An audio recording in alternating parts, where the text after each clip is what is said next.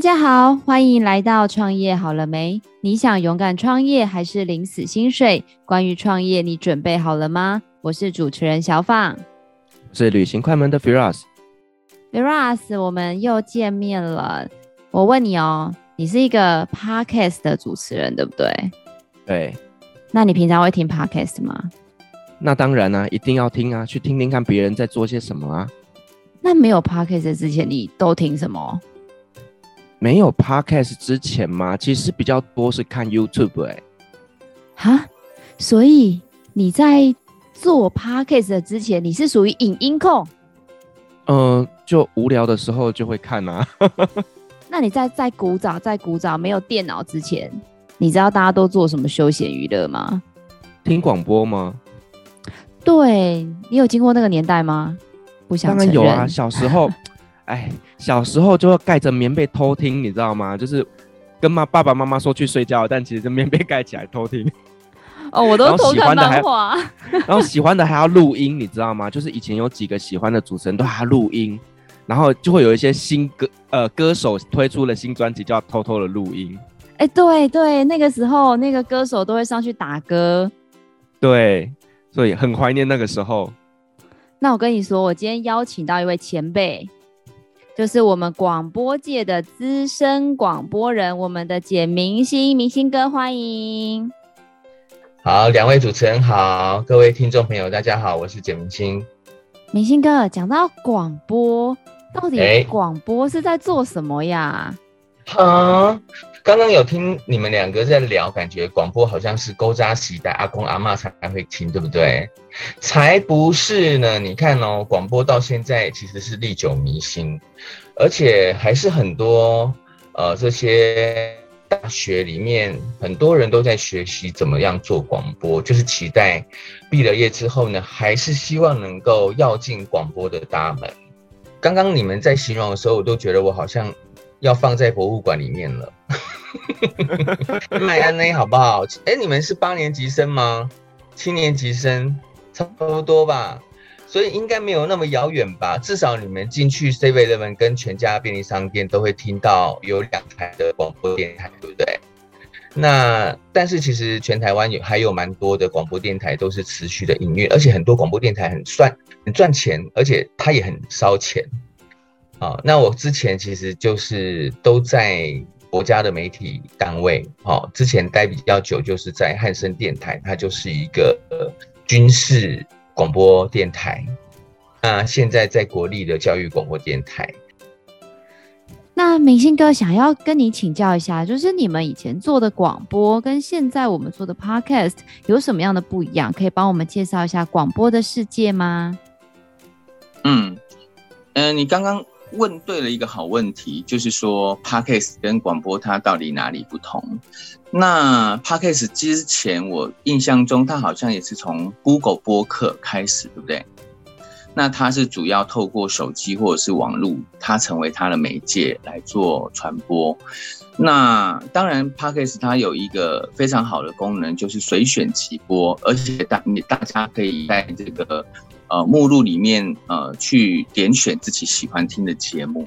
那广播电台其实早期可能还没有网络的时候，它主要是透过 AM、FM，就是呃这样的一个调幅跟调频来做全国或是全球的播送。那么有一些的这些呃国际型的电台啊，像中央广播电台、哦复兴电台。啊、还有我以前还有在这个光华之声，可能你们都没有听过哈。这些电台呢，他们除了呃在本国里面有用 AM 跟 FM 来做发射以外，他们还有透过所谓的中长短波。这些电台他们因为除了兼具的文化教育公益以及政策性的。传播功能以外，他们其实呃，尤其像我过去待的这个汉声电台，它本身就是军事单位、国防部的，所以它本身就兼具着作战作用。心战喊话电台，呃，心理作战组织之类的哈。那像台湾，你们呃，如果开车上高速公路，一定都会听警察广播电台，对不对？啊，不然的话哪一天啊，这个你开在这个半夜当中，呃。突然哪个路段好、哦、有一台载猪车翻车了，然后满街满呃整个高速公路上面都有小猪爬爬照，你们可能就不知道，那可能会碰到另外一个意外，对不对？像前阵子啊，就有一个呃先生，那他呃不小心在回家的路上，哦，他可能开错交流道，然后呢，他又很离奇的逆向开高速公路，哦，就。整个高速公路就他一台车逆向，结果他就发生了这个呃死亡车祸。那如果你不听警广的话，你可能不知道那个路段有这么危险的事情，你可能就会碰到交通事故等等的。那明星哥，你最早就是学大众传播的吗？还是怎么样会接触到广播这样的一个世界，打开你主持人的大门？哎，我以前是读戏剧的。艺术科类，表演艺术类，那当然它本身跟这个广播电视制作有一点点沾到边，但是其实我们在学校主要都还是在学习剧场这件事情。那我怎么做广播的哈？就是话说二十多年前，本人呃孤身影子来到台北闯天下，那突然一个不小心呢，有一天都得几个塞沟，神沟。他们是一个佛教团体，他们自己本身有自营的广播电台，然后呢，他就觉得，哎，好像我的声音特质跟我的呃性格，哦，其实我那时候都还算是一个非常闭塞的一个小鲜肉，他就觉得他想给我一个机会让我做广播，结果他们电台哈、哦、都是讲闽南语。大部分都是锁定给计程车司机或一些基层劳工。结果我那时候呢，就在他们电台里面做了一个长达两小时的译文类节目，那是我人生当中的第一次。对，但他当时候还算是一个地下电台，但是现在全面全台湾应该已经没有所谓的地下电台，因为都在呃有一个 moment 呢，都已经合法化了，嗯，地上化了，嗯。明星哥，我想问一下，你刚刚提到的地下电台哦，那在以前那个广播的时代，到底什么样的频道叫做地下电台？其实就是没有正式跟政府申请，政府不核准的，或者是有一些是有政治色彩的，在过去的时代，其实都叫地下。OK，因为我以前呢、啊，嗯、就是会觉得说地下电台好像就是卖药的，嗯、我们以前在南部乡下都是这样子，就是地下电台打开就是在卖药。哎，可是你听到的那些卖药的，搞不好是地上电台啊，是合法电台。那因为地下电台，他们有时候为什么会把他们定定为非法？因为他们有时候他们频宽会去压迫到合法的电台。那当然还有我之前有讲到说，啊、呃，他们本身可能有一些的。政治色彩，所以以前执政党他们就不会让它合法。那你说的这个呃卖药啦、卖健康枕啊、卖茶叶枕啊，有没有卖什么龙凤丸啊、壮阳药啊？这些其实基本上它都是一个商业行为嘛。那其实呃各家电台所在卖的东西有所不同，对。那确实有一些他们本身就是呃这个厂商自己，好、哦，他可能就是。比如说天良保肝丸有没有？大家有听过吧？类似这种大厂商药厂，他们自己可能就会去，呃，成立一个属于自己的广播电台，啊、那甚至呢也会，呃，去其他的电台去购买时段，然后聘请主持人、主持人来做节目，然后好销售他们的这个产品都有。那明星哥想要问一下，因为像我知道你后来好像有。离开广播去做了剧团，可是又一直没有离开广播圈，所以这一段的一个职涯的转变是怎么样的一个历程？可以跟大家分享一下吗？我当年哦离开那个有宗教色彩跟政治色彩的那个电台，其实有几个因素哈。第一个，因为那时候我们比较不成熟嘛，哦，那所以其实真正能够说的、能够做的东西很有限。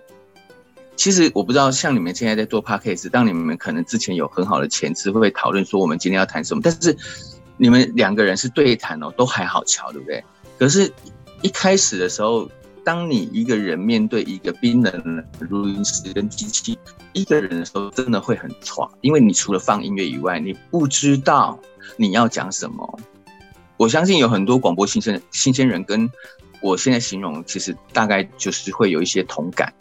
好，那所以其实做广播并不是打开嘴巴就会讲话这件事情，其实你必须要有相当的一些人生的阅历啊，你要阅读，要阅听，然后要呃不断的吸收，然后与时俱进。那我那时候其实，在那个电台，大家还记得我刚刚有讲说。都是给那些计程车司机听嘛，然后呢，我好几次，而且我以前很大胆，我还做这个呃 call out 哦，就是他们可以打电话进来点歌，跟我聊心声哈。那真的我就碰到好几次很好笑，就是那种阿尚啊，他们打进来，然后我那时候可能正在讲什么剧场啦，巴拉巴拉巴拉哈，什么小剧场风格，巴拉巴拉巴拉，然后他打进来，他就要听什么嗯，想一。哈，听一些台语歌，你听都没听过。然后，然后我就说哈，什么一，哈，什么一，只能上企业一哦。然后他就会觉得好气又好笑，他就觉得说这个年轻人真的是从北京牵来的牛哦，八加五哈。然后呢，就有还有一次呢，那个计程车司机哈，他就 call call out 进来，他就说，你卖讲八加二。他就叫我不要讲华语，不要讲所谓我们现在台湾所说的国语哈。那那可是我那时候基本上其实要完全的做一个台语节目不太可能哦，甚至我那时候台语讲的非常非常的烂。那结果呢？呃，那一天刚好是我有在访问另外一个剧场的工作者，结果呢，他就打来第二度，他就很生气的告诉我说：“不要讲北京话。”然后我那时候当下就啊超尴尬了，因为现场 live 你知道吗？还好我们现场导播呢，他就呃跟我跟我比个呃 OK 哦，他处理这样子的手势，然后再来我就没有再接任何电话，因为我那一天真的吓到了哦，真的吓到了。然后我下线之后，其实我有点沮丧，哦，就是因为我觉得我沮丧是我说着其实是不是那个电台。他们锁锁定这些听众，他们要做的节目，我只能做我那时候所学所会的东西。我觉得我还要再丰富我自己的专业经验，哦，然后把我的口条练得更好，然后甚至呃，我要能够说的一口流利的台语，我才能够去服务这边的对象。所以后来我就请辞了那个电台。我这一路上面，因为我们做。表演嘛，而且我本身又是团长，所以我兼具着要售票、哦，要卖票、要行销的义务。那所以呢，我就会常常受邀到很多的广播电台去做来宾。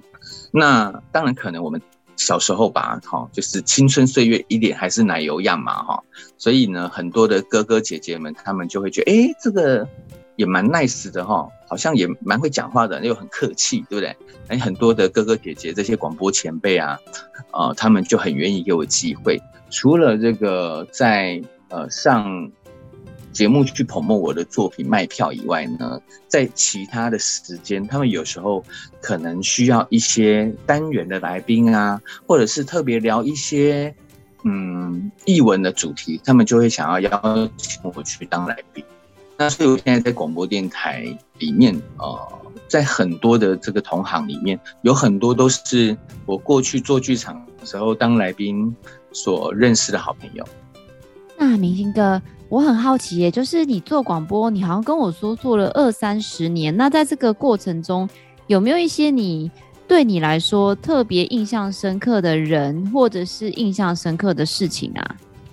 我印象中，哈，我讲一个，我当来宾的时候，哈，然后那个主持人他叫做胡小金，可能你们也都没有听过。以前呢，是我们那个年代哈很红的少女偶像团体当中一员，叫星星啊。那有一回他邀请我去上他的广播节目，他就问到了我童年不快乐的往事。那因为以前我们家小时候非常非常的不好过，然后父母亲又离婚。那我们在那段时间，其实就是有一餐没一餐的哈。那我们到了学校去呢，呃，会遇到那种很有爱心的那种来自师范大学的实习老师，然后他就发现说，哎，所有的小朋友都在吃便当，为什么我是吃泡面？他就很不舍，他就把他的便当里面的鸡腿就硬要夹给我吃。但是其实我那时候不吃有几个因素，一第一个爱面子，再来我不懂得拒绝，或者说不要我不要，啊，然后再来我会觉得说。因为那是他的便当里面夹过的东西，我会觉得很恶心，所以我就在国小在二三年级吧，然后后来都已经要打钟要午睡了，他就无可奈何，他说：“不然你就把它丢掉好了。”那一餐我也就没有吃。哦，以前我脾气真的就是比较任性一点，然后呢，可是没想到这个阴霾一直到现在。就是我会觉得很对不起那个老师。那我那一天呢，在上他节目的时候，不小心就被他戳到都这个痛点，然后我就一直一直在广播电台里面哭。然后呃，只好节目中断，他放音乐，然后我大概哭了半包面纸吧。那我就觉得说，其实能够透过一个广播电台。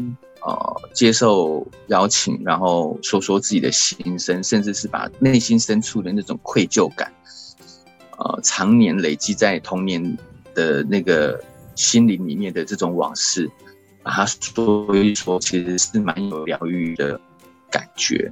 对，那我当主持人，嗯，其实我我全盛时期哈，我那时候除了做汉声电台，我还有。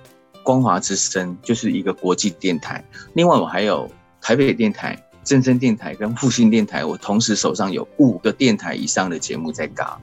那我一年大概至少要做超过哦，不止哦，可能是五六百集哦，因为我那时候手上有两个带状，就每天都要讲的。然后礼拜天、礼拜六呢，都还有点状节目，哦，很夸张，就是。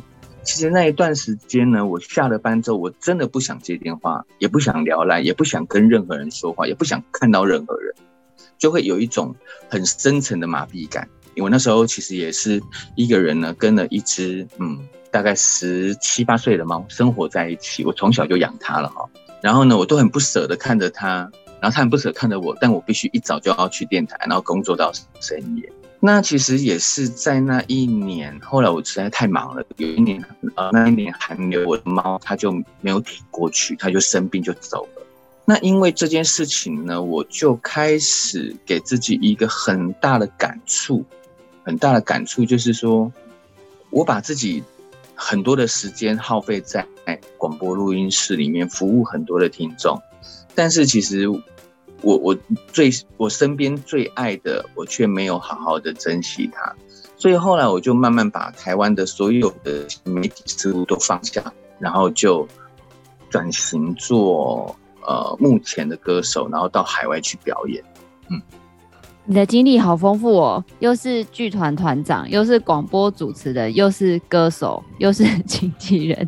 请教一个问题哦，刚刚你提到前，那你在全盛时期的时候，一年大概要录大概三四百集的节目。那在这整个过程当中，你包括还要做节目企划吗？还是说你只要负责讲就可以了？要哦，要哦。对，因为，呃，纵使那个企划不是每一集都要用 paper 打出来，但是其实我们当一个节目主持人，我们必须要有一定的节目的结构跟逻辑。那尤其像我是属于综合科、综合类。哦，就是，呃，比如说我在汉声电台，因为我本身是双声带嘛，就是国语跟台语都可以放。那可是因为它本身主要的受众族群是国语对象，哦，但是有一些的台语歌手啦，或者是歌仔戏团呐，他们其实，呃，就会喜欢来我的节目，因为除了我以外，他们就没有其他的主持人可以访问他们。哎，所以我这样有回答你的问题吗？嗯，就是。不只是做主持以外，其实你也是要去做节目的企划部分，所以其实这样听起来工作量非常非常的大，怪不得你下班之后谁都不想要讲。你现在不会有这种困境吗？那表示你都还没有很忙。当你真的已经忙到就是你出门从早上醒来开始刷牙，你就开始想说：天哪，我今天我要遇到谁？有哪些来宾？然后我要工作到几点？然后我要。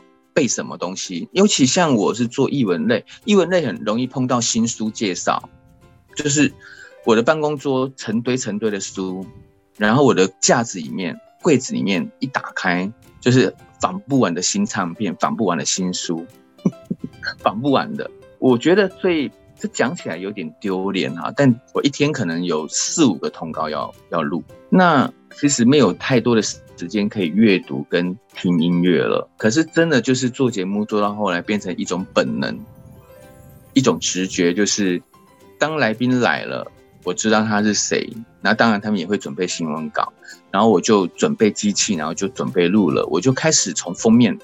呃，还有推荐去做 announce，然后就开始介绍这个人，介绍这本书，哦，然后留一些缝呢给对方来说话，说话的时候赶快猛爬书，赶快在书里面尽量的找到一些的章节啊，一些会跳出来的金句啊，或励志格言啦，或者是看看有一些什么教授啦，很厉害的人呢，帮他做推荐，然后再把问题丢给他，然后再赶快爬书，就这样子录完一期。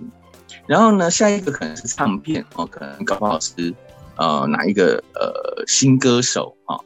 然后呢，我记得有一次比较比较好笑，就是我后来来的歌手跟我是好朋友啊、哦，他就问我说：“哎，明星哥，你刚刚是访谁呀？”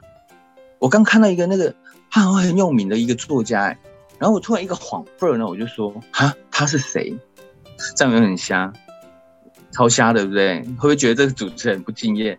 但其实也是因为后来我自己评估我自己，觉得说 太职业化了，反而有点扼杀掉我们当初其实进到这个媒体里面来做节目的初衷，所以我后来就慢慢慢慢放下，对，把这些放下。其实真的要回到起初啦，就是呃，让自己做这件事情。要能够快乐，而不是个不断在服务别人的人。因为做广播主持，哈，最棒的其实你可以在一个广播录音室里面，去邀请到非常多的这些知名的人物，甚至是呃很厉害的企业家、哦成功人士。那其实，在那一席话当中，其实不单单只不单单是听众受惠，连自己也是最受惠，因为我们就在现场。可是如果说我们没有好好的去珍惜它，然后去真正的去把这些的人脉啦，把他们所分享出来的东西，成为我们日后的涵养跟基础，其实是有点浪费。那我就是觉得，好像那一段时间感觉就是不是那么认真哦，所以后来我就慢慢放下，然后转身变成是一个歌手跟一个励志的演讲家，就到海外去生活了大概一年半的时间，再回到台湾。嗯，对，其实我觉得在整个录制广播节目的过程当中，收获一定是非常非常的多。像包括像我们，呃，跟小访在做 podcast，其实一样的，透过跟来宾的互动之间，我们也学习到了很多他们的一些生活的经验，以及他们本身的专业。那除了这些额外的收获以外呢，那在做广播主持的部分，他的收入是好的吗？嗯，你问到了一个商业机密哦，嗯、不可能说的秘密，不能说吗？其实是，呃，如果就国营体系好了哈，我觉得这个是比较客观的。国营体系他们其实都有一定的标准，哦，那其实现在很多的人跃跃欲试要进到商业媒体里面去，不是不可能，而是说商业媒体它本身就会有业务压力嘛，因为他们要生存，所以他们一定要找一些知名的人物。他们本身就有一定的价格，只是说那个价格我无法得知。OK 哦，那你如果是新人，想要去呃电台呃放放音乐，然后陪大家聊聊天，如果是是新人的话啦，其实薪水应该应该就是嗯，当然不会比在麦当劳打工差啦，但是也不会好到哪里去。我这样有泄露吗？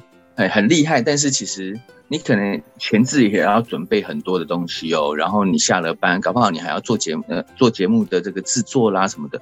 但是其实你的薪水其实大概就是比麦当劳打工还好一点点而已。对，那像我们本身是属于呃做节目，不是 DJ 放放音乐聊聊天，有时候是电台它刚好有开放节目标案，不好意思，节目标案。那么这个节目标案里面，它的标规里面就有告诉你，这整年度在这个节目类里面有多少预算。那这个部分其实大家有兴趣可以在网络上去搜寻一下，有很多的广播电台啊、尤其是公营的、播音的，他们每年在呃这个年底的时候，他们会试出一些的节目的时段，然后他们上面其实都有写好那个价格。那当然还有一些是属于个别，比如说呃台内的高层或台内的节目组，他们特别想要你的声音，特别喜欢你。啊、想要延揽你，那那个薪水应该也是另外在洽谈的部分。那我想问一下，就是说我们刚刚其实前面也有稍微聊到，就是呃以广播节目来讲，其实它有一些是属于官方的，那有一些是属于比较商业的。那以商业的电台来讲，它的营业模式大概有哪些呢？主要商业电台当然是以以广告为主嘛，卖广告。好，那当然还有另外的其他的专业，呃，就是专案合作。那包括像说主持人，如果说在节目上面去做一个广告的宣传，那这部分是可以有什么样的收获或利润的吗？如果你在国营跟公营电台，可能就没有这个呃部分，因为它本身是国家预算或者是公部门预算嘛，他们大部分的广告的破口。主要都是以公益广告或者是政策型的广告为主，他们比较不会有所谓的商业露出。呃，如果说像正声财经网好了哈，正声广播电台，它本身就是以商业呃为主，那么他们里面的广告类别就很多耶，卖电锅的啊，卖保养品的啦，卖呃什么葡萄网啊等等的，就是琳琅满目哎，应有尽有。其实，在这个广播金钟奖里面哦，这个广告的节目制作，它也是特别是另外一个奖项哦。先不问明星哥，我好奇问一下 Firas，Firas，你那个呃广告的部分经营的怎么样啊？你说 parkas 的广告吗？对啊，就有一些厂商会来跟我们谈，呃，做口播，对，但是它就是一个比较有就有，没有就没有的一个状况。所以就是不稳定的意思。呃，当然这个是还要继续努力啊，因为我觉得其实 Podcast 的话，它毕竟是一个比较新兴的一个自媒体嘛，那所以它的整个的商业模式都还不是非常的完整。那所以说，呃，现在是少数有一些厂商看到了 Podcast 的商机，那未来会越来越多的厂商，那可能会有一些广告预算丢进来，但现阶段来讲的话呢，就还不是那么的成熟。那明星哥，我好奇，就是说你在这一行表演艺术做了这么多年，就你觉得，嗯、呃，以广播来说，因为我知道像你现在在呃辅仁大学念研究所嘛，我相信很多学弟妹还是会对于那种在荧光幕前或者在广播前可以跟大众有交流是很憧憬的。那如果说现在有很多小朋友来问你说，明星哥，我想要走广播这一行，你会觉得需要具备什么样的能力呢？具备什么样的能力？哈，其实我刚刚有稍微提到，我二十多年前那时候初出茅庐，就是不小心误闯了广播界。好，那但是我那时候就是很容易词穷嘛，因为人生阅历实在是太不足了，自己所知道的很有限，而且。做广播有的时候是你想得到，你说不出来，对不对？你的这个 database 不够，所以其实在这里要建议，呃，很多想要要进广播界的这些新鲜人们哈，其实就是真的就是要多乐听。那你本身可能喜欢音乐，那你可能各样的音乐都要会去听，而且你要懂得怎么去解析它。去分析它，不能说每一次都说哦，这首歌好棒棒，好，我们换下一首，对不对？就是 那这样子是不是很尴尬？然后有很多人都会觉得说哇，明星哥你好像对于每个来宾如数家珍。像我算是最擅长访问的是表演团体，可是其实我就是一个会耐着性子。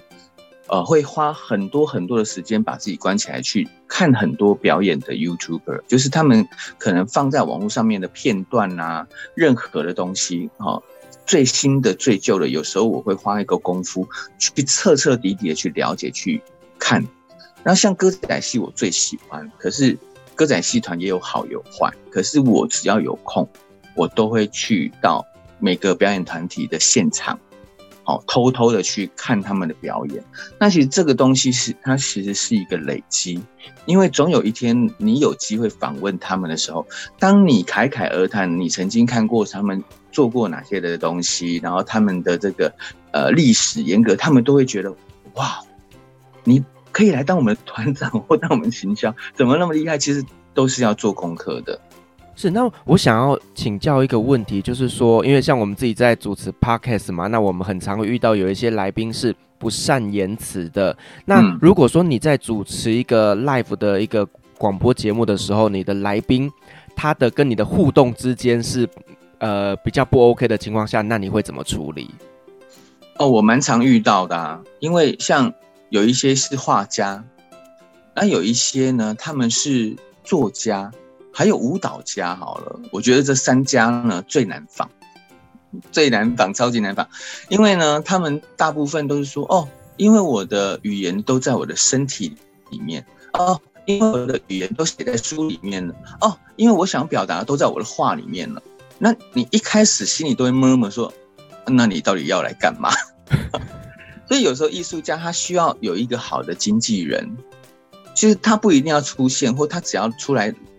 发个声音，好，让大家知道他是谁。但是主要还是需要有一个呃穿针引线的一个代表他发言的人会比较好。那如果说嗯这些艺术家他们真的就是有碰到那种很神话的部分，像我们现在基本上哈呃，当然我们的这个节目助理他们都会。制作新闻稿或者是参考的访纲，那可是其实第一印象真的很重要。就是我走进来，看到这个人的表情，看到这个人他的气场好了，就是我们会稍微坐下来，稍微跟他五四三聊一些生活大小事。那时候我其实已经在评测他的口吻，他的表达的流利度在哪个地方。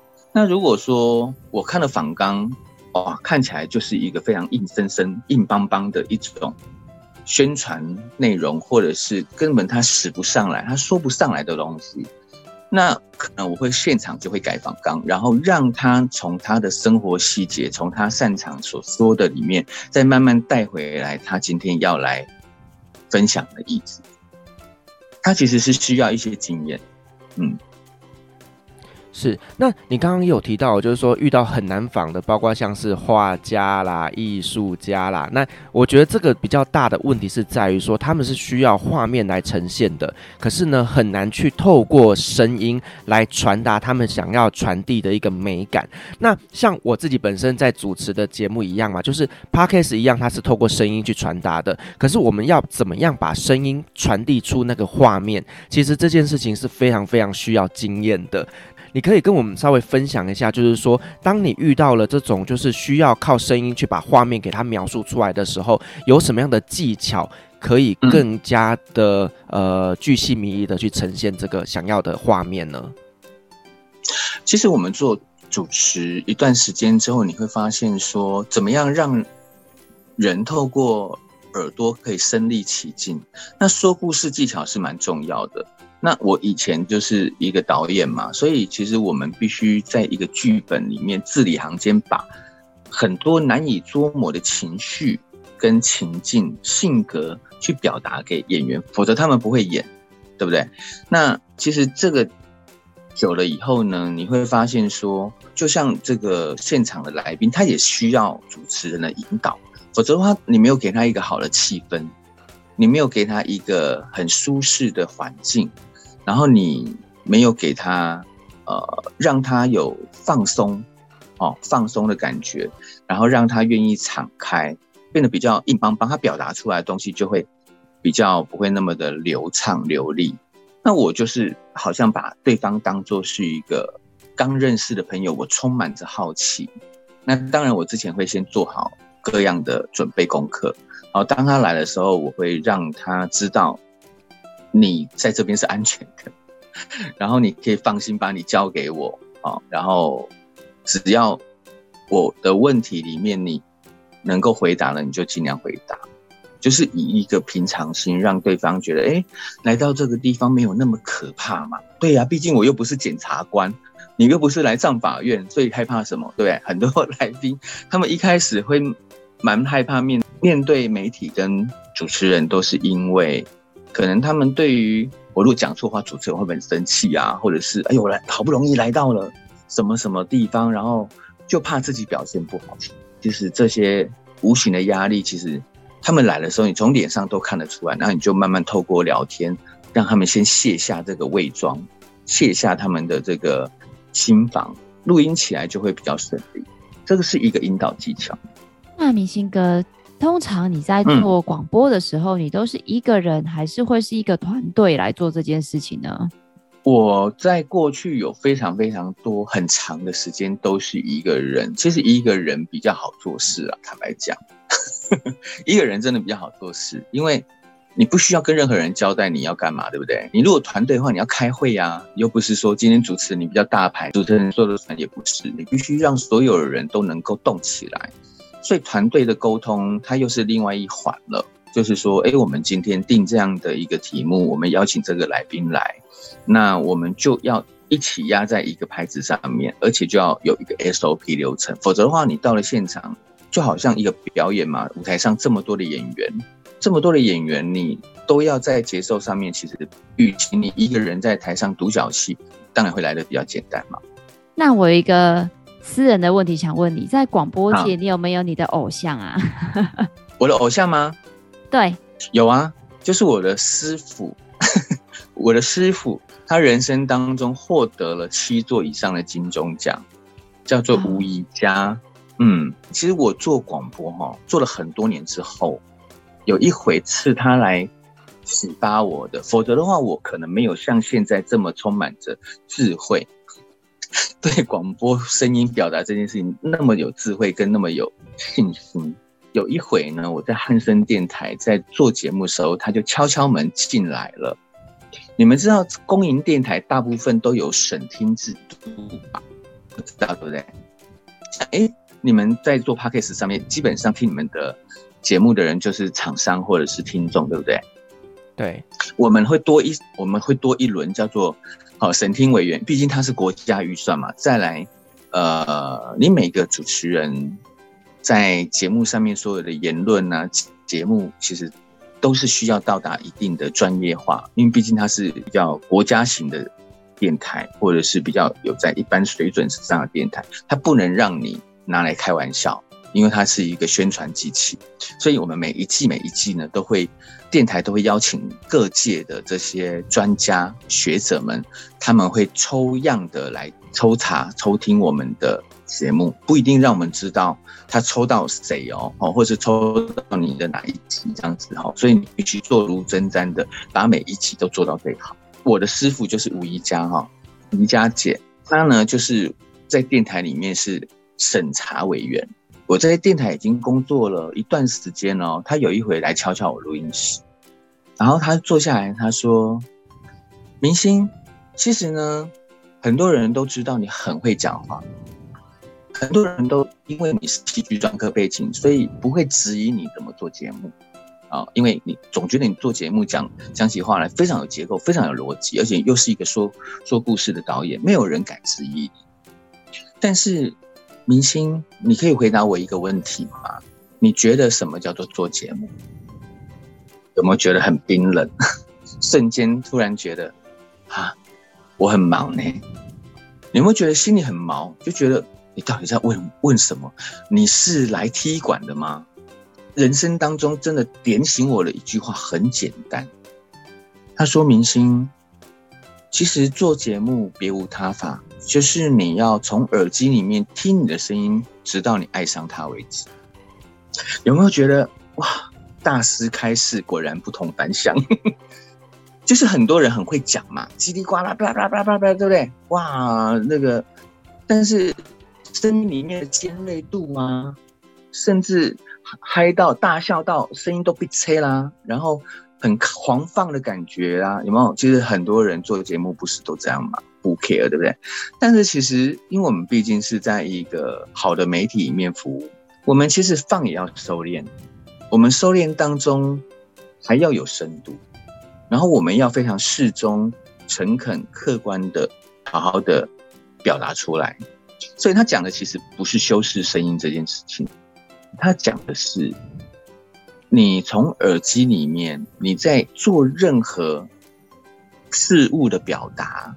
你在快乐的时候，你听起来是不是真的很快乐？打从心里很快乐。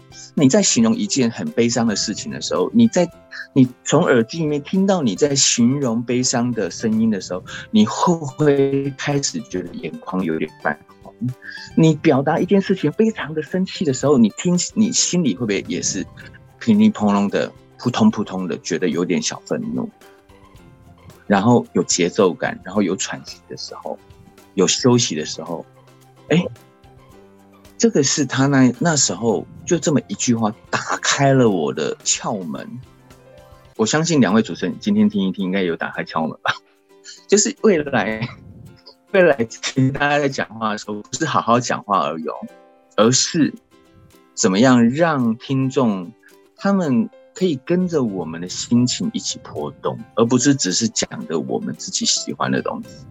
然后，另外也真的让听众他们有共鸣，让大家知道说，其实他们透过耳机、透过网络、透过手机，我们就在他们的身边。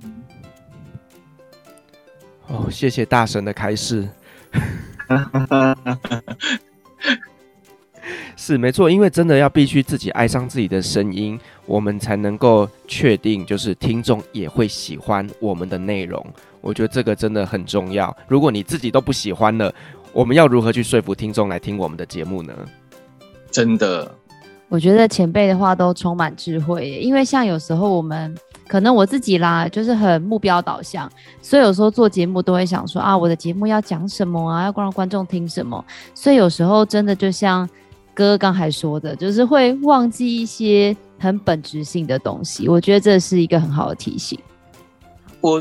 一直都觉得哈，嗯，我们不管是透过怎么样的媒介来做，呃，好的讯息资讯的传播，像你们是透过 Podcast 这样的一个平台哈，它真的就是一个非常无远弗届的串联全世界啊，然后让很多的人在更遥远的地方，只要有网络，只要锁定你们，他们都可以定期的被你们喂养好的讯息。啊，甚至是陪着你们一起生活，很开心。我们在广播的天空里面，其实一样有有这样的一个功能。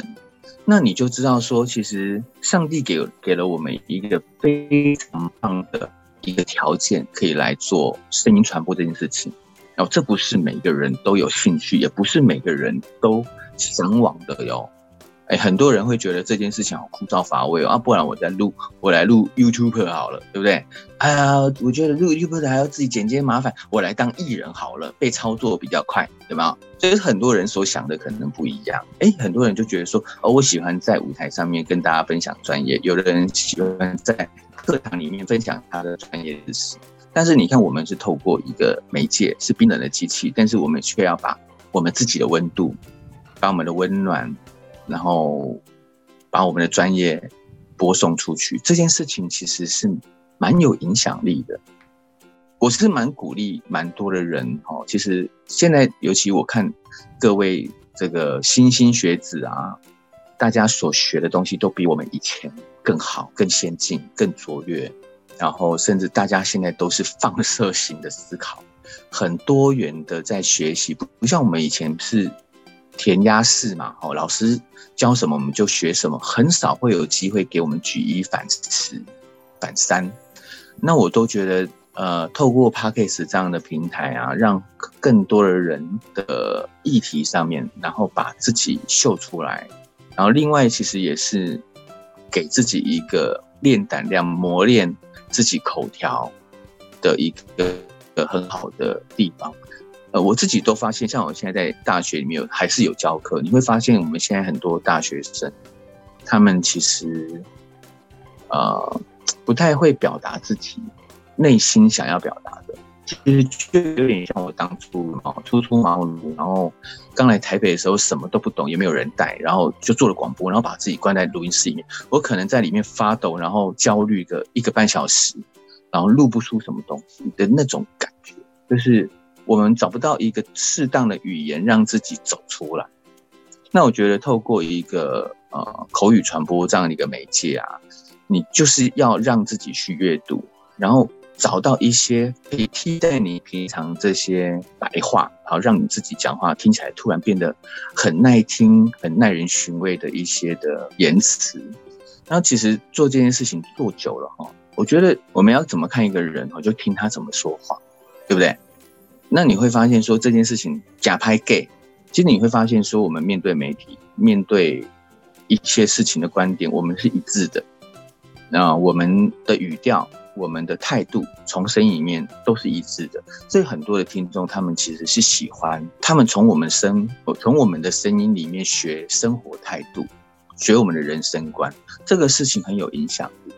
你看呢？我现在是一个广播主持人哈，可是其实太多的人在一路上面从 Podcast 串上哈，然后就开始问我说：“明星哥，我们都觉得你好适合做 Podcast 哦，所以两位要成为师傅带我进门吗？” 你们现在变成我的前辈，如果我现在转转行哦进来做 Podcast 的话，呃，你们要变成是我的师傅，要教我耶。师傅不敢当，但是有一些经验可以跟您来做分享。呃，我觉得应该还是先要确定，就是你想要做的主题是什么，因为 Podcast 其实它就是非常的主题分类的。那再来就是说，针对你这个主题的听众是谁，然后呢，确定清楚你的听众他想听的内容之后，去做节目的企划。嗯，对，大概大概会是以这样的方式来入门。是是，所以如果做 Podcast 没有找到叶配之前，其实都是，呃，等于是自己累积作品这样子。对对对对对，就是做一个兴趣啦。那慢慢的流量大了之后，再来谈商业模式。好哦，明星哥，我们除了广播，欸、我们也欢迎你加入 Podcast 的世界。好啊，你可以邀请我跟 Firas 当你的来宾。啊，真的吗？就是一支手机就可以录，对不对？在家里录这样。可以的，可以的，我们很期待你在 Podcast 的新节目。哎呦，那现在还有 哪哪些类别，哪些哪些类别没有被抢走这样子？好哦，那我们非常感谢明星哥今天来分享他在广播的一个经验。那对于他在广播的一些技巧、广播的一些行业内的秘密，还有他自己个人心得的一个分享，希望大家对于广播这个行业能有更多不一样的认识。当然，如果你对明星哥的节目有兴趣，或者是想要联络明星哥的话，我们都会把相关的资讯放在下方资讯栏。如果你喜欢我们的节目，也别忘了给我们五星好评加分享哦。创业好了没？我们下次见喽，拜拜，拜拜拜。